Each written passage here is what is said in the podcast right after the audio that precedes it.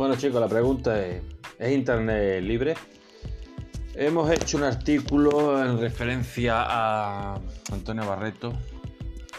Nada, estaba prácticamente diciendo que, que no me gustaba la formación, el precio y que, que si había alguien que, que supiera más sobre él que lo, que lo comentara. Salió en el blog alguien diciendo de que había comprado el curso anterior, que, que, le, que ha habido muy mal, recomendaba un 7% de, por operativa, en fin, montones de cosas. A partir de ahí se armó el pitote, empezaron la gente a comentar, a preguntar, gente que iba a comprar dejó ya no compraba.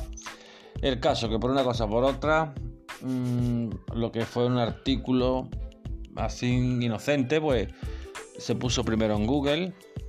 Empecé a tener tráfico en la web en ese artículo amontonado.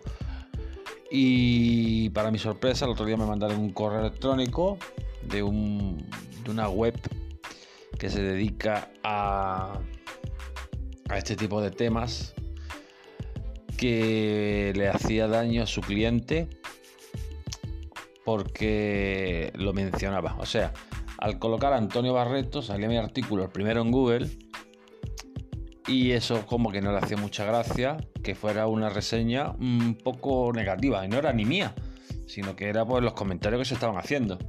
El caso que recibí la carta, el, el email con el, vamos, con un adjunto el DNI de Antonio Barreto, que yo me quedo, me quedé flipado que eliminar eso o acciones legales contra mí, bueno, y no solo a mí, sino varias URLs que había por ahí, entre ellas la mía, y por eso pues lo quité. Lo quité porque yo no vivo de esto, yo no vivo de hacer reseñas, ni quiero entrar en polémica ni nada, pero quiero que sepáis que eso fue lo que pasó, por si preguntáis por ese artículo que pasó, porque yo sé que hay gente que estaba comentando y lo he tenido que quitar no por nada, sino porque lo último que yo quisiera es meterme ahora en jaleo por un internet que al parecer libre no es, al menos de dar tu opinión.